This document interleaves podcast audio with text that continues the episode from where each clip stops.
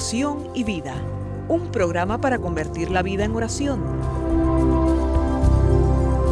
Hay un dicho entre nosotros que dice así, dime cómo rezas y te diré cómo vives. Dime cómo vives y te diré cómo rezas.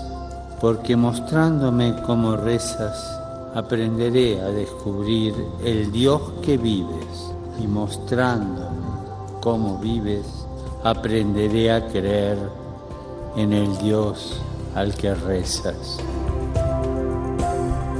Oración y vida, una oportunidad para rezar juntos los unos por los otros. Que nuestra vida habla de la oración y la oración habla de nuestra vida.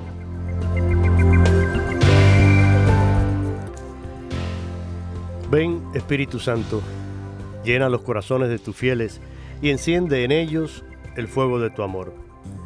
Envía, Señor, tu Espíritu Creador y renueva la faz de la tierra.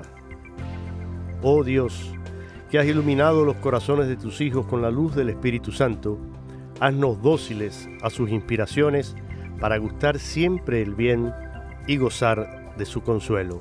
Te lo pedimos por Jesucristo nuestro Señor. Amén.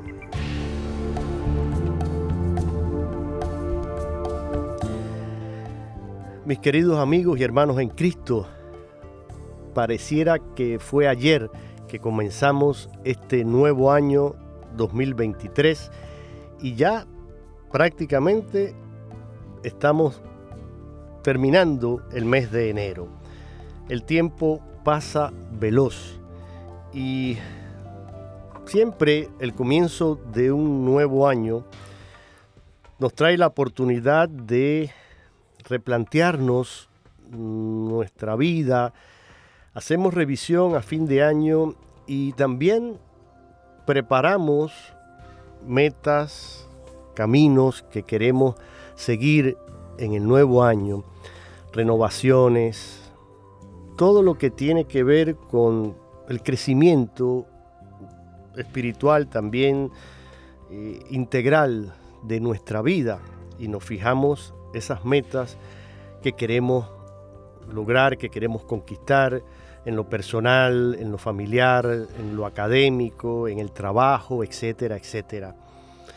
Y por eso, eh, en este programa, y concretamente estos viernes finales de cada mes, en los que me acompaña la querida Olga Villar, directora de el CEPI, el Instituto de Pastoral Hispana del Sudeste de los Estados Unidos, allí en la ciudad de eh, Miami, en la Florida.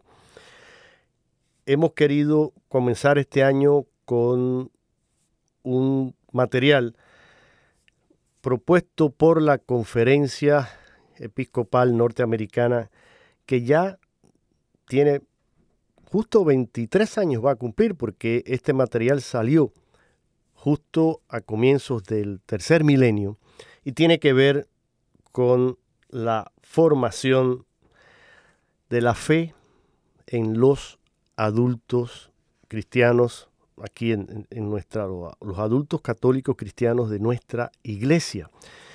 Y creo que mm, nos va a servir un poquito para que durante este año podamos poco a poco ir avanzando y profundizando en esa formación y en esa educación tan necesaria en el mundo de hoy.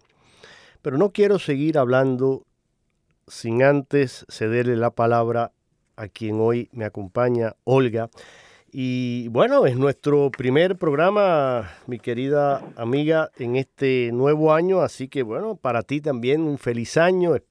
Ya sé que, eh, bueno, lo voy a decir porque, claro, ¿cómo, ¿por qué no? Si nos escuchan tantos colombianos y tantos hermanos de, tantos países de Centro, Suramérica, que lo hacen en, sus países también porque tienen la posibilidad de, escucharnos allí, pero muchos que son residentes aquí en los Estados Unidos y siempre es una alegría para un inmigrante o para cualquiera pues visitar su tierra natal y disfrutar de así, eh, sumergirse de nuevo en su cultura, en su gente, en sus comidas, en su música, en su alegría. Y tú tuviste esa oportunidad, así que damos gracias a Dios que te permitió visitar tu Cartagena querida, ¿verdad? Y... Muchas gracias, Jorge. Y bueno, feliz año también.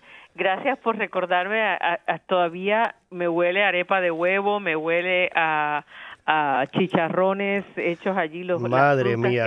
en la tierra de uno siempre saben diferente si sigues voy a tener que dejar el programa aquí irme a comer algo porque ya me ya me provocaste ya ya, ya me da hambre y me da ay qué rico sí esa ay sí sí y muy hermoso que dije justamente no habíamos hablado de esto antes de, de, de este programa pero tuve la oportunidad también de estar en lo que es el inicio oficial del carnaval. Yo soy, yo nací en Barranquilla ah. y, y justamente este fin de semana eh, tuvieron lo que es la lectura del bando, que es lo que ya abre oficialmente a las festividades de precarnaval mm. hasta el fin de semana, eh, justamente antes de, del miércoles de ceniza, ¿no? Eh, y ha sido un espectáculo hermoso que como siempre todos los que los que andamos en este camino de, de peregrinación pero también de, de, de misión por la vida no sabiendo que el regalo más grande que Dios nos da es la vida, pero con ese regalo el poder sentirnos amados por Él y comunicar ese amor. Y eso es lo que se trata el ser misionero, ¿no? Y para poder comunicar ese amor, pues tienes que nutrirlo, tienes que alimentarlo, tienes que vivirlo, ahondarlo, ¿no? Y voy a hacer algo muy loco ahora mismo y mm. es conectar la experiencia que tuve de esa lectura del bando con mi propia vivencia de la fe pues claro, eso sería maravilloso. Me encantó ver diferentes generaciones gozando de diferentes eh, ritmos musicales, no mm. solamente los que ahorita se escuchan, sino con aquella alegría volver a, bailar, a entonar cantos, eh, música que a lo mejor la escucharon mis bisabuelos, o sea, el, este año se cumple el 120 aniversario que iniciaron los carnavales en Barranquilla. Y me encantó ver eso. Y me, me cuestionaba, ¿no? Cómo nosotros eh, tenemos o pasamos o proponemos, regalamos, damos testimonio de nuestra fe, que las generaciones más jóvenes pueden captar la esencia de qué es lo que nosotros vivimos, de qué significa reunirse a la mesa de, del Señor, a la mesa eucarística y escuchar la palabra, dejarse empapar por esa palabra y salir a proclamarla en mi vida concreta.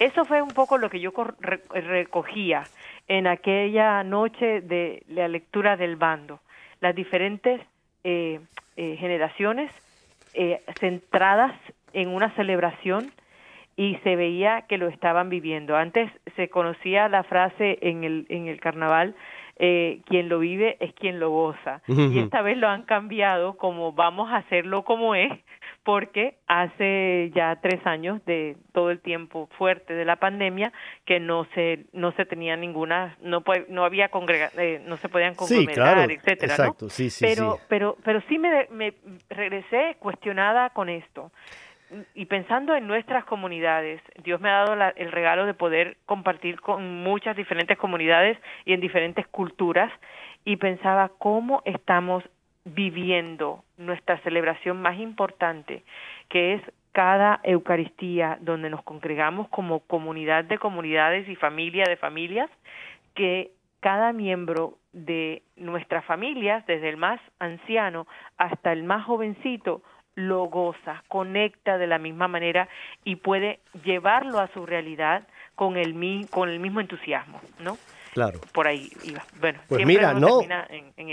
Pero no, no, pero mira, me parece fabuloso porque nosotros queremos mm, tratar en el programa este documento y lógicamente está centrado en, en, la formación, en la educación y por supuesto, yo, yo te escuchaba ahora y pensaba, mira, no hay posibilidad de iniciar un proceso de formación, de educación, si no se comienza por dos cosas, que es precisamente la acogida, la bienvenida, la hospitalidad y el sumergirse con la gente en, su ambiente, en su cultura, en, porque de ahí parte todo. Entonces, qué hermoso que tú como cristiana, católica y los que junto contigo allí participaron, hicieron presencia allí en medio de esa celebración y eso era pues llevar el Evangelio, llevar a Cristo a esa realidad tan eh, propia y que es uno de, de, los, digamos, de los acentos culturales de, eh, de ustedes allí. Yo pensaba, cuando tú hablabas de esto ahora, eh, el famoso carnaval de la calle 8 ahí en, la ciudad de Miami y rapidito, porque fíjate, nosotros eh, nos no planificamos estas cosas, pero, pero el espíritu no, nos guía. mira, hace muchos años, cuando yo vivía en Miami y tenía un, tuve un negocio de tiendas de dólar ahí en la, un, dólar store, una tienda de dólar ahí en la calle 8. Y resumiendo, haciendo la historia corta, recuerdo que mm, siempre a los negocios que están en esa calle se nos ofrecía la posibilidad de rentar eh, el espacio frente a nuestro negocio ahí en la calle para que tú pusieras un, pequeño, podías poner mesas, podías poner como un pequeño stand ahí con y claro, eso pues para muchos negocios eh, era muy conveniente porque promovías tu artículos, tu mercancía, etcétera, etcétera. Bueno, yo recuerdo que en una ocasión con el fallecido padre Santiago Mateo, eh, que murió mm, a finales de, murió eh, eh, antes de Navidad, ahora este pasado año, esta pasada Navidad, pero con él, recorríamos en una ocasión toda esa calle 8 ahí durante ese carnaval y veíamos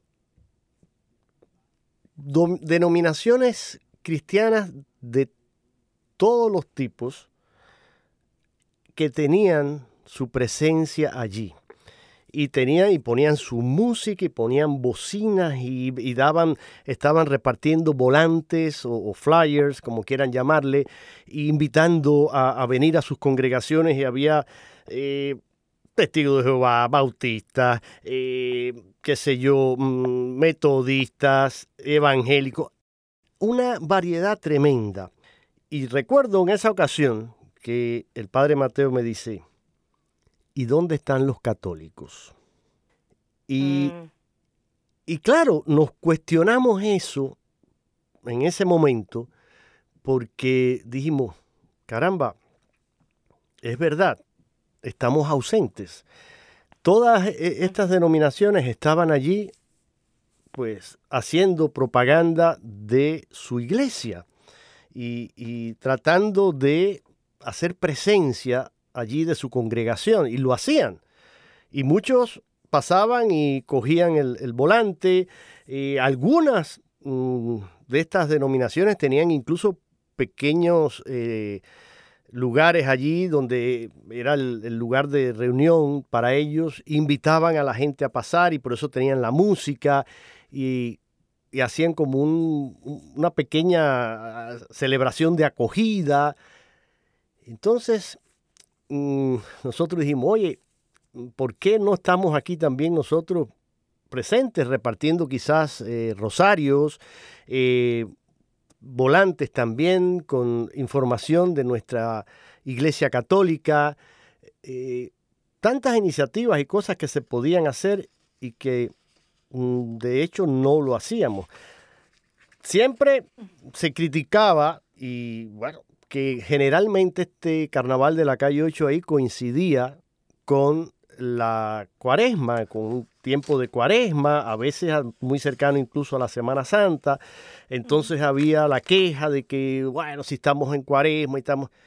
Bueno, pero si eso no se podía cambiar, porque era la fecha en que lo hacían y coincidía, bueno, ¿por qué entonces no tratar de darle un tono diferente? ¿Por qué no hacer una presencia allí y aprovechar también ese momento para comenzar un proceso de evangelización? En definitiva, eh, Olga, es un poco lo que hace Jesús en el Evangelio. Jesús no está mm, sentado en una casa o está allí en, un lugar y vengan aquí, aquí estoy yo, vengan. No, Jesús salió a caminar y recorrió toda Galilea y recorrió y, iba de, de, lugar en lugar, de aldea en aldea, curando, bendiciendo, anunciando, proclamando la buena nueva. Entonces, eh, ¿En medio de qué? En medio de la gente y en medio de las realidades que vivían. Los discípulos los escogió así. Eh, no eh, mandó un anuncio, miren, voy a estar en tal lugar, mándenme un resumen con sus mm, cualidades y vamos a hacer un, análisis aquí a ver. Entonces, no fue así el proceso en el que Jesús eh, llamó a sus discípulos, los escogió ahí. Eh, entonces... Y en un contexto de familia, Jorge. Exacto. En un contexto de familia, porque si vemos la historia de cada uno de los discípulos, la mayoría eran hermanos entre ellos, eran primos de Jesús, Correcto. eran personas que se conocían. Eh, y ahí encuentro un, un reto grandísimo en, para nosotros hoy. ¿Qué tan abiertos estamos a encontrarnos allí? Sin más. Exacto, sí, sí, sí. Bueno, pues ya, ya nos estás dejando algo en lo que pensar y en lo que meditar. Pero mira, mm, este documento que, al que queremos invitar a, nuestra audiencia, mira, lo pueden encontrar, se los digo, en, en el internet, es muy fácil. Pueden mm, poner el título de este documento que se llama sentíamos arder nuestro corazón. Sentíamos arder nuestro corazón, plan pastoral de Estados Unidos para la formación en la fe del adulto. Y esto me gusta y me, me, llama mucho la atención. Eh, ahora estamos involucrados, eh, eh, se ha iniciado este proceso también de, ¿cómo, ¿cómo, se llama? Este, de reavivamiento eucarístico en toda la, iglesia. Son tres años en los que también la Conferencia Episcopal Norteamericana ha querido que eh, se envuelva toda la iglesia en profundizar en este amor, devoción a la Sagrada Eucaristía. Y son tres años, nada más y nada menos, tres años para eh, redescubrir la grandeza de este eh, sacramento. Pero precisamente al comienzo de este tercer milenio, fueron muy conscientes de la necesidad de enfrentar todos los desafíos y los retos que hoy tenemos a partir de una formación sólida y firme. Y se inspiraron precisamente en, en, este evangelio que nos narra la, eh, los discípulos de Maús. Un evangelio que todos conocemos, estos dos discípulos que iban camino a Emaús y se encuentran allí precisamente con Jesús y todos saben lo que ocurre. Eh, Jesús les pregunta ellos, dice, bueno, ¿tú eres, acaso el único peregrino aquí que no sabe lo que ha pasado en... ¿eh? Y, claro, a partir de ahí, Jesús empieza a explicarles las escrituras y a lo largo del camino les va, dice el Evangelio, les va describiendo todo lo que en las escrituras tenía que ver con él y tuvieron una clase magistral del maestro y ya cuando están llegando ahí a la aldea, ya Jesús hace ademán como que va a seguir, pero ellos le dicen, mira, ya está cayendo la tarde, ¿por qué no te quedas y compartes con nosotros la cena? Y justo en ese momento ahí, al sentarse a, a comer, en la fracción del pan, dice el Evangelio que ellos se dan cuenta y descubren que ese que había estado caminando con él y que les había explicado las escrituras era nada más y nada menos que el propio Jesús.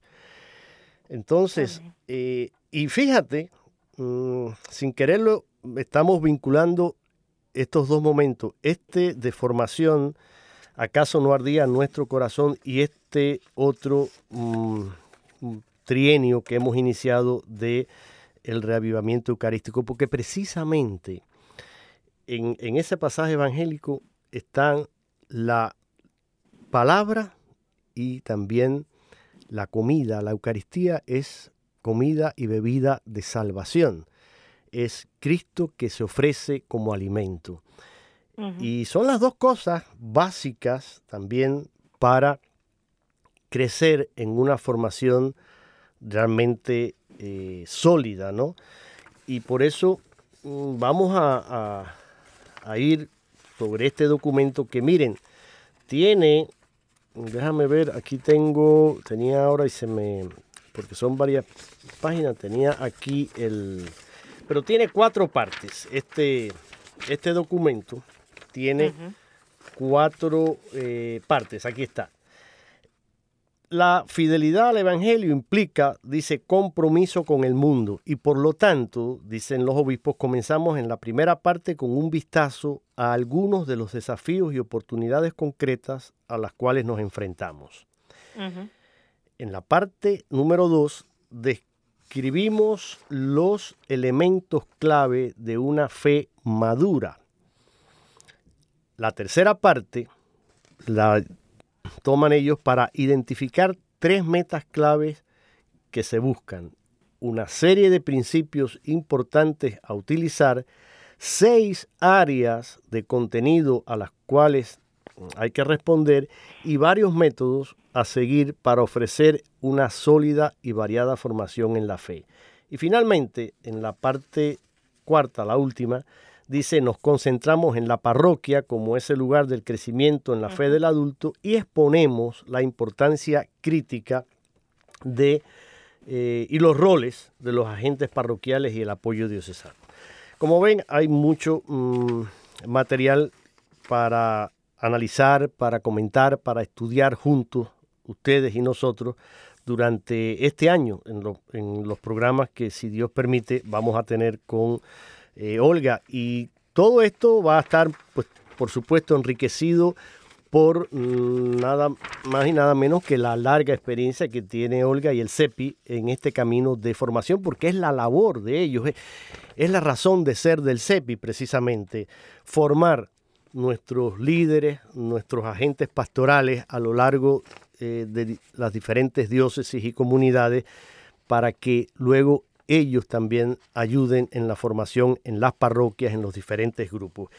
Y fíjate, mm, siguiendo así, concatenando una cosa con la otra, porque tú y yo somos así un poco aleatorios, pero hemos también sufrido la, pérdida del querido y recordado Papa Benedicto XVI. este gran hombre que ha sido eh, y ha dejado un legado enorme para toda la iglesia. Y precisamente en una locución que tuvo el Papa Benedicto XVI el 20 de junio del 2009 con la diócesis de Roma, a la cual se dirigió, les decía estas palabras. Al mismo tiempo, es, es necesario mejorar los planes pastorales para que respetando las vocaciones y las funciones de los consagrados y los laicos, se promueva gradualmente la, corresponsabilidad de todos los miembros del pueblo de Dios. Esto exige un cambio de mentalidad, en particular por lo que respecta a los laicos, pasando de considerarlos colaboradores del clero a reconocerlos realmente como corresponsables. Subrayo esa palabra. Es decir, el Papa está invitando y está reunido, él es el obispo de Roma está reunido con su diócesis allí con, y les está diciendo estas palabras y quiere que se cambie la mentalidad, se pase de reconocer al laico solamente como un colaborador a un corresponsable, dice él, del ser y actuar de la iglesia, favoreciendo la consolidación de un laicado maduro y comprometido. De verdad, creo que mm, es imposible resumirlo de una mejor manera. Es algo mm, magistral, pero de eso se trata. Yo creo que eso, ese sería, mm, Olga, si, si quieres, el, objetivo de estos programas, tratar de poner nuestro granito de arena para ayudar con nuestros comentarios, con este material que vamos a ir presentando y comentando, a que nuestro laicado, a que todo el que nos escuche, pues crezca, madure y se sienta más comprometido. Porque mira, hasta el momento que yo sepa, mm, si tú lo sabes, pues me corriges ahora y me, sacas del error, pero que yo sepa, no se ha inventado todavía ninguna pastilla en la que las tomemos y ya, ¡ping!, eh, estamos ya formados. Es decir, no, no. Eh, no. existe ese, ese medicamento milagroso o ese método milagroso en el que me acuesto y dice, mira, te tomas estas dos pastillitas en la mañana y estas dos antes de irte a dormir y vas a amanecer al otro día formado y ya. No, no, no es así. Es decir, siempre todo el que ha estudiado algo eh, sabe que implica esfuerzo y hay que realmente tomarse el tiempo, sacrificarse, pero sin embargo todavía hay muchos que piensan que lo único que, que, se aprende así como por magia, por arte de magia, por generación espontánea es la fe, el evangelio, la religión. Eh, y hicieron su primera comunión y ahí se quedaron. Algunos llegan a la confirmación, bendito sea Dios, pero hasta ahí. Quisiera, yo quisiera eh, recordar y aplicar, me tomo la libertad de aplicar este eh, pasaje del Antiguo Testamento en el libro de Oseas, en donde dice, Oseas 4, 6, mi pueblo es destruido por falta de conocimiento y el conocimiento se adquiere a través de la formación. La palabra es central y el conocer la palabra, el, el, entenderla, el poderla llevarla a la práctica, porque de nada me sirve, Jorge, que yo pueda recitar toda la Biblia si no la llevo a la vida. Exacto. ¿No? Entonces la formación es esa columna vertebral que va a iluminar mi experiencia de fe y mi experiencia de fe va a ser ahondada a través del conocimiento también. Sí, sí, sí, sí, sí. Mira, y yo creo que los, la conferencia episcopal aquí, nuestros obispos, son muy conscientes de esto que tú acabas de decir. Y esa también, eh, pienso, es tu experiencia como formadora ahí en el, en, el CEPI. Mm, porque yo te pregunto, ¿cuál ha sido uno de los mayores frutos que ustedes mm, consideran que han logrado a lo largo de estos años con todos estos esfuerzos, con todos estos cursos, con todos estos viajes que ustedes se trasladan mucho de, ahí de Miami, visitan los diferentes lugares, pero a lo largo de todos estos años, ¿Cuál ha sido tu experiencia y cuáles han sido esos frutos que tú ves y que hoy estás consciente de ello y además contenta de que sea así? Por ejemplo, cítame alguno. Yo quiero, en este momento me viene una comunidad que está en Clio, Alabama, muy cerca de donde tú estás. Hombre. Eh, y esta comunidad es la única presencia católica en la zona donde está y es no solamente la única presencia católica, pero la única presencia católica y es hispana. Es la única misión allí en la arquidiócesis de Mobile donde todo es eh, es sostenida por la misma comunidad. Están, de hecho, en este momento me dieron una alegría la semana pasada cuando me comentaron que están por hacer un templo más grande porque se les ha quedado pequeño, ¿no? Pero lo que quiero decir en cuanto a formación de esta comunidad, ver esta comunidad a través de los años despertar, despertar a su vocación misionera hasta el punto de que hoy día hay cuatro hombres que se están preparando para el diaconado permanente de esa comunidad. O sea, la formación te ayuda a madurar en la fe hasta el punto de responder eh, al, llamado que el Señor te haga. Esa comunidad se ha multiplicado, esa comunidad empieza con gente muy joven que hoy día están siendo personas ya en sus 40, 50, 60 y que los hijos de ellos empiezan a tomar también eh, eh, a, tomar conciencia y a tomar liderazgo dentro de esa comunidad. La pastoral juvenil está vibrante en esta comunidad y todo tiene que ver con sus procesos de encuentro con el Señor que acompañados de procesos formativos que ayudan a eh, afianzar esa fe. Y el, tercero sería una prueba de esa experiencia de fe, de esa eh, eh, fe fundada en un conocimiento más profundo de por qué creen y qué creen, a un continuo, continuo servicio hacia la comunidad y hacia afuera de la comunidad. Eso no sé si, si lo he podido resumir, pero es ver el proceso de, yo te diría que en los últimos 15 años, ver dónde estaban y dónde están hoy día. Mira, yo te agradezco muchísimo que compartas este testimonio tan hermoso, eh, que, que, lo han vivido y que está ahí, que se puede tocar, palpar eh, y se pueden compartir con esta comunidad, porque hablando de este proceso de formación, eh, mira, estamos hablando de algo que implica renuncias y que lleva también consigo, yo diría, gratuidad, pobreza, austeridad. Eh, lleva renuncias que incluso en ocasiones puede significar hasta quizás una pérdida económica, digamos, porque cuando tú haces un compromiso de formarte y de asistir en un momento determinado y seguir un curso, por ejemplo, eh, a lo mejor mm, otros dirían, ah, pues mira, yo mejor pues me voy y me busco un trabajo extra y voy a ganar más dinero, voy a...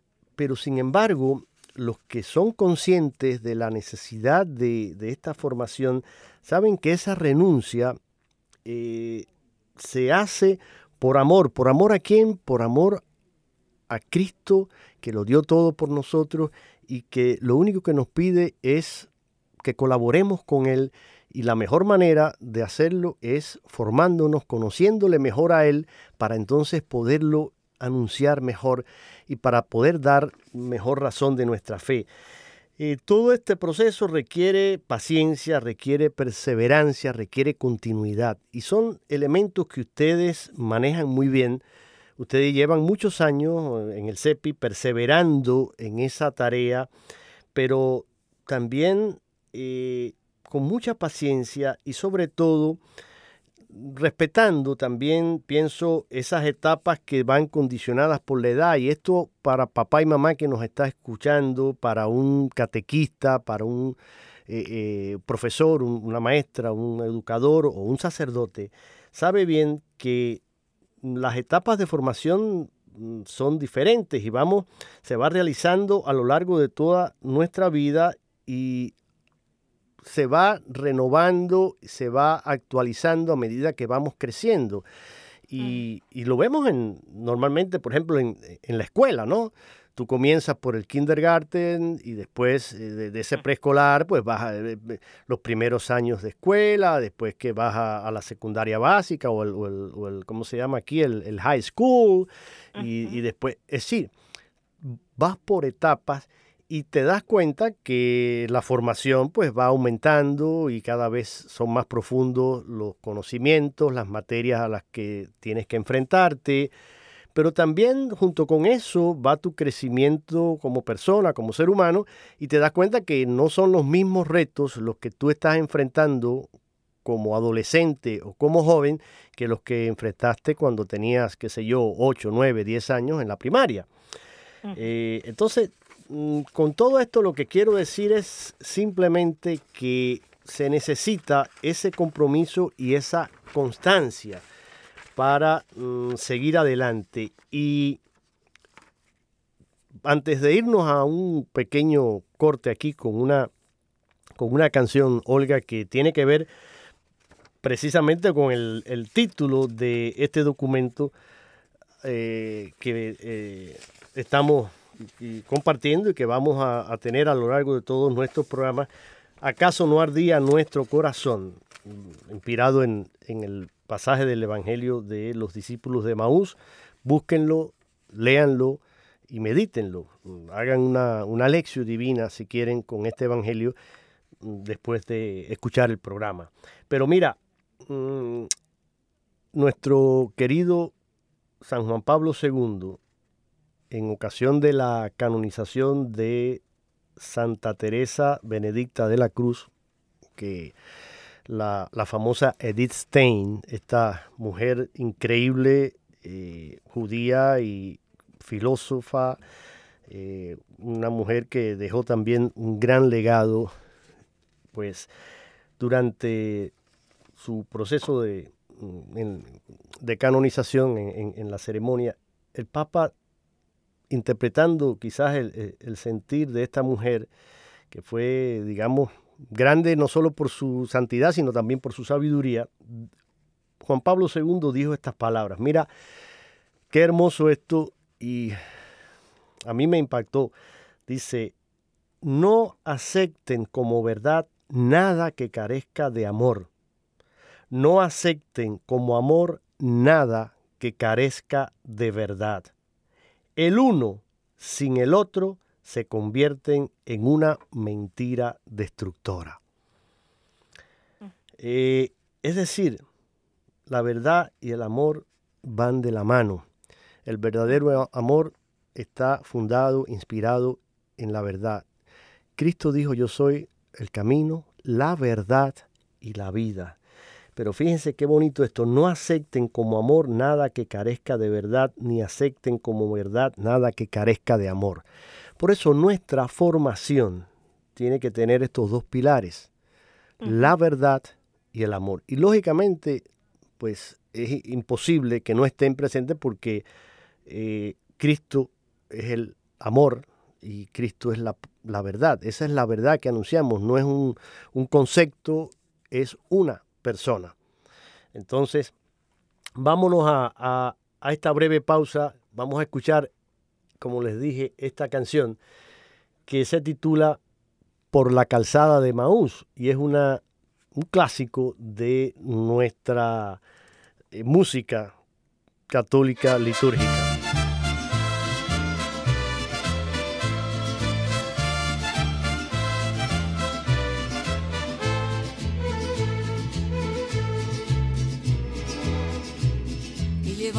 Conversando, me dijiste buen amigo y me detuve asombrado a la vera del camino. No sabes lo que ha pasado allá en Jerusalén de Jesús de Nazaret, a quien clavaron en cruz. Por eso me vuelvo triste a mi aldea de Maús. Por la calzada de Maús, un peregrino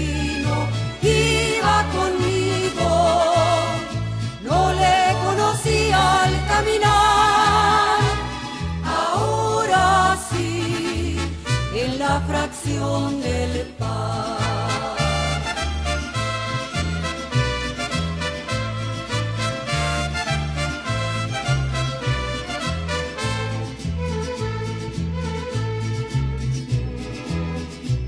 Van tres días que ya muerto y se acaba mi esperanza. Dicen que algunas mujeres al sepulcro fueron de alba. Me dijeron que algunos otros hoy también allá buscaron. Mas se acaba mi confianza. No encontraron a Jesús por eso me vuelvo triste a la aldea de Maú. Por la calzada de Maú, un peregrino iba conmigo.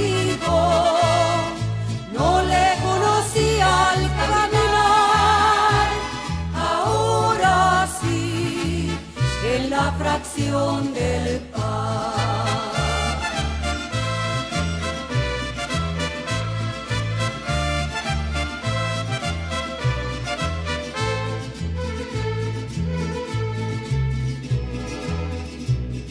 tardíos corazones que ignoráis a los profetas, en la ley ya se anunció que el Mesías padeciera y por llegar a su gloria escogiera la aflicción.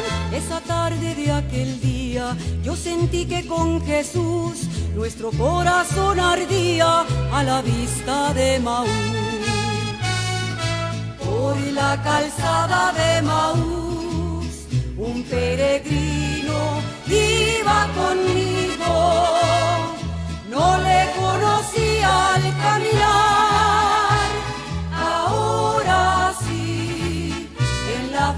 del pan.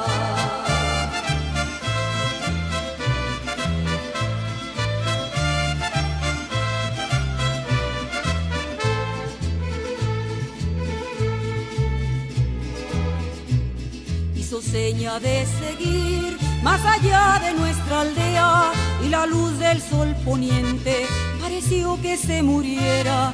Quédate aquí forastero, ponte a la mesa y bendice al destello de la luz. En la bendición del pan mis ojos conocerán al amigo de Maús. Por la calzada de Maús, un peregrino iba conmigo, no le conocía al caminar, ahora sí, en la fracción del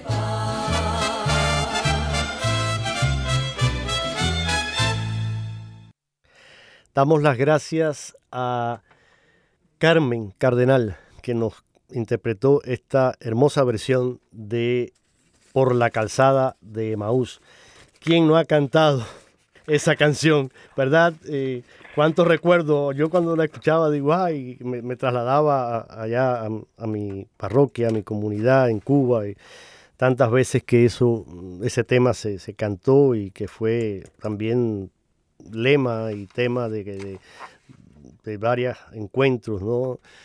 Pues, hermoso. Si llegaste ahora a la sintonía estás escuchando el programa Oración y Vida en este viernes en compañía de Olga Villar, este servidor Jorge Graña con Olga, que es, repito, directora del Centro de Pastoral Hispana del Sudeste de los Estados Unidos, que tiene su eh, centro matriz ahí en la ciudad de Miami, en, ahí en Miami, en la Florida.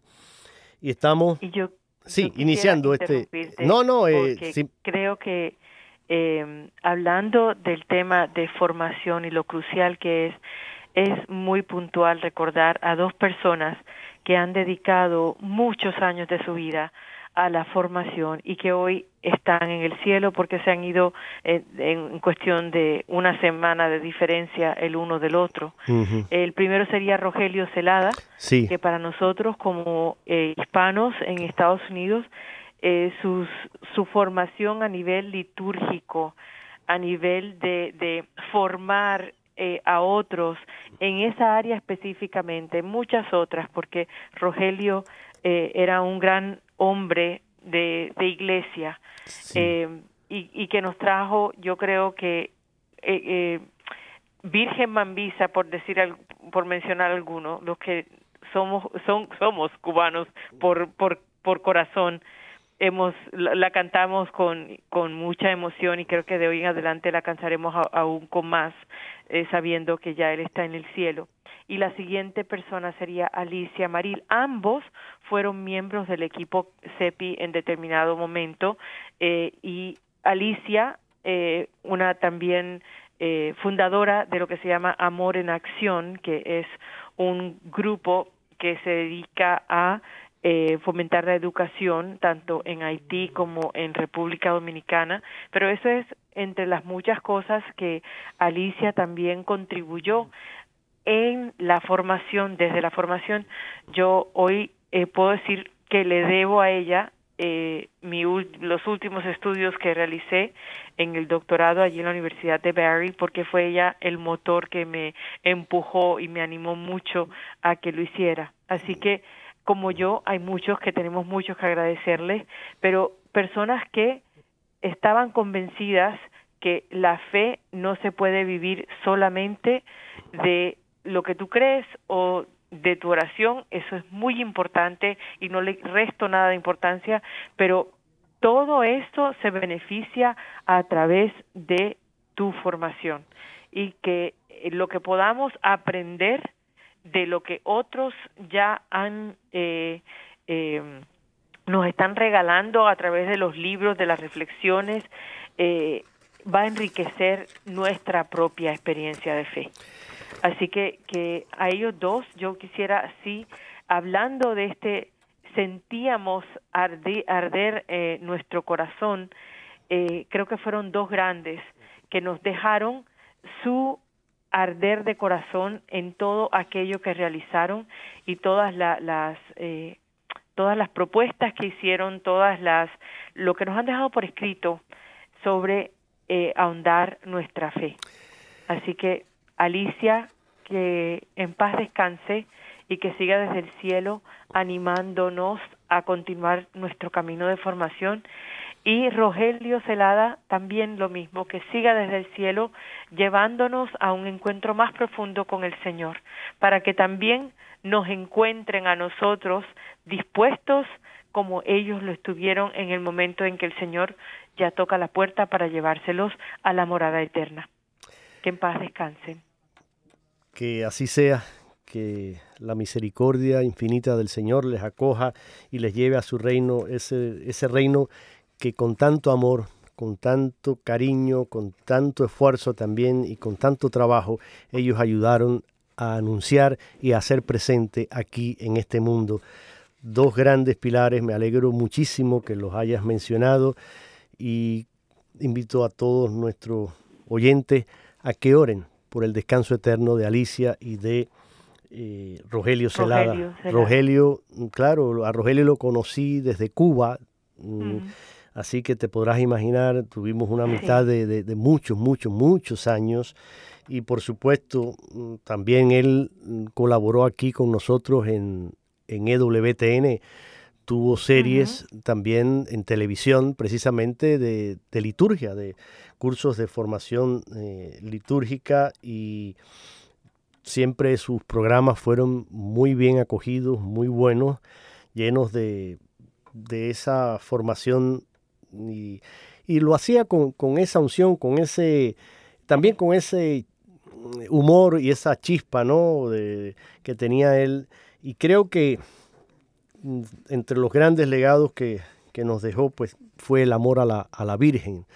Y de manera muy concreta en la vocación de Nuestra Señora de la Caridad, esa imagen de ahí que ustedes tienen en la Ermita de la Caridad, ahora Basílica Menor, ahí en, en Miami, es, pues fue una imagen siempre muy querida, por Rogelio, a, la cual cuidaba y vestía y siempre en cada celebración de, la eh, fiesta de eh, la patrona de Cuba, el 8 de septiembre, día de nuestra patrona, pues siempre Rogelio mm, estaba ahí eh, dando los toques finales, ¿no?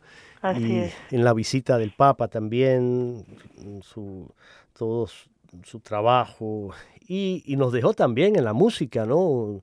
Eh, varias canciones propias de él y también en colaboración con Roger Hernández, otro grande de eh, Tony Rubí. Y Tony Rubí, por supuesto, que siguen, continúan ahí eh, en esta labor evangelizadora.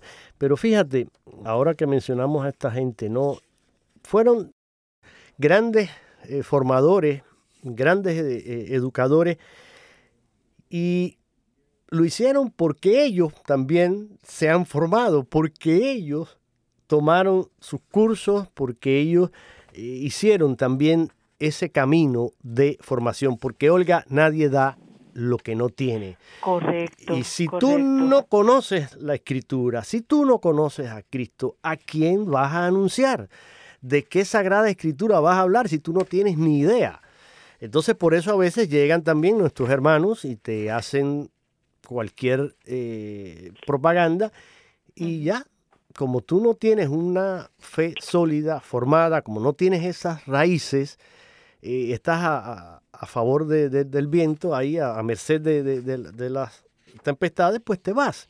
Y por eso creo que mm, es importante que tomemos conciencia de la necesidad de la formación. Mira, mm, ya estamos casi ahorita, nos quedan apenas unos 3, 4 minutos pero vamos a, tenemos aquí material y yo estoy muy contento y muy emocionado de que, de que tú hayas mm, querido continuar con nosotros este año y que hayas aceptado eh, este reto de compartir este documento y vamos a entrar ya en nuestro próximo programa en la primera parte, vamos a, desarrollarla completamente. Hoy ha sido como una introducción general, diríamos, a, todo este tema de la formación, de la educación, pero quiero citar nuevamente en una ah, unas palabras que dirigió también eh, el recordado Papa Benedicto XVI en una carta fue que hablaba precisamente sobre la urgencia de la educación y decía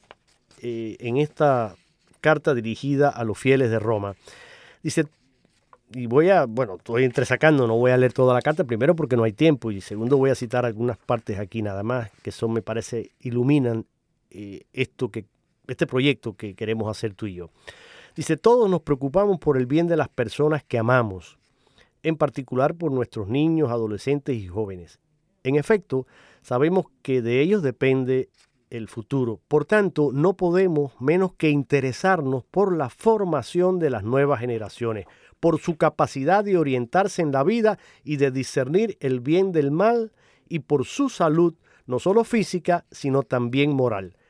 Por eso, dice él más adelante, se habla de una gran emergencia educativa, confirmada por los fracasos en los que a menudo terminan nuestros esfuerzos por formar personas sólidas, capaces de colaborar con los demás y de dar un sentido a su vida.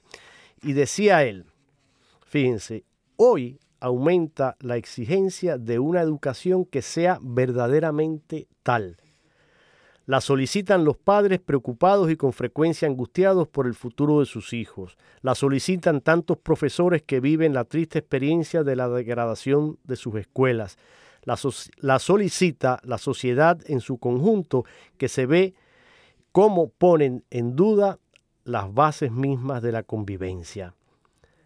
Entonces, eh, como ven, eh, esta necesidad de formación, como señala el Papa, mm, es algo que está y que brota de, todos, ¿no?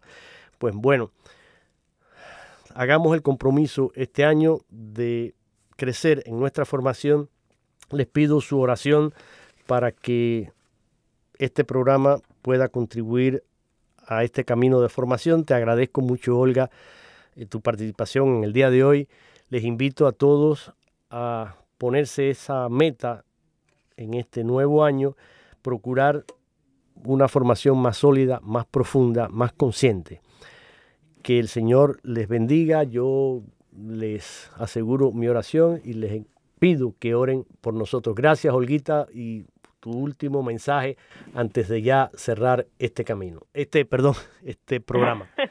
este programa, no, gracias a ti. Y, y lo único que se me viene a la mente es pensando en todo lo que hemos hablado, de que tantas generaciones diferentes eh, han dicho sí y han, han dicho sí a Jesús. Que no detengamos miedo también nosotros a decirle sí y al compromiso y al camino que eso nos lleve. Excelente pues ya lo saben, no hay que tener miedo. Jesús está con nosotros. Jesús camina con nosotros como lo hizo con esos discípulos de Maús. Que siga ardiendo así en nuestro corazón ese amor y ese deseo de crecer en la fe y en nuestra formación. Hasta el próximo viernes, si Dios quiere.